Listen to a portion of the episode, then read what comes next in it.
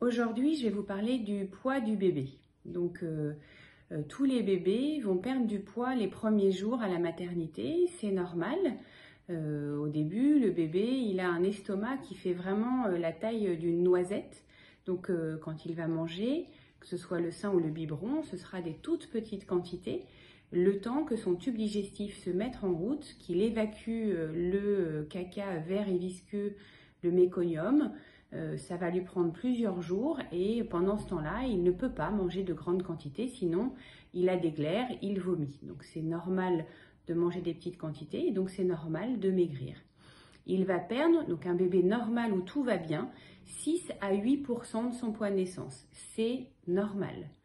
Donc pas d'inquiétude, euh, au contraire, on essaye de se reposer quand on est la maman parce que à partir du deuxième, troisième jour, le bébé va se mettre à de plus en plus réclamer, que ce soit le sein ou le biberon, et euh, il va euh, grossir et reprendre son poids naissance au dixième jour de vie.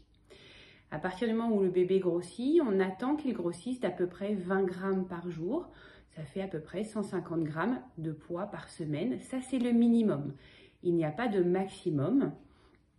Et on sait qu'un bébé au sein va grossir plus vite les premières semaines, les premiers mois, qu'un bébé au biberon et ensuite le bébé au sein euh, va grossir de façon plus modérée et va récupérer la courbe qui est un peu plus droite du bébé euh, au biberon. Euh, quand on allait, il y a des courbes spécifiques de bébés allaités qui ont été faites par l'OMS. Donc vous tapez sur internet OMS courbe de poids et vous allez trouver ces courbes de poids qui sont différentes de celles des bébés au biberon qui sont malheureusement en France dans les carnets de santé. Donc, euh, ce n'est pas les courbes qui sont adaptées au bébé allaité. Voilà. Un bébé qui va perdre plus de 8% de son poids, ce n'est pas normal. Il y a plusieurs raisons à ça. Euh, et donc là, il y a euh, tous les soignants autour de vous à la maternité ou la sage-femme libérale pour vous donner des conseils pour que le bébé grossisse bien. Voilà.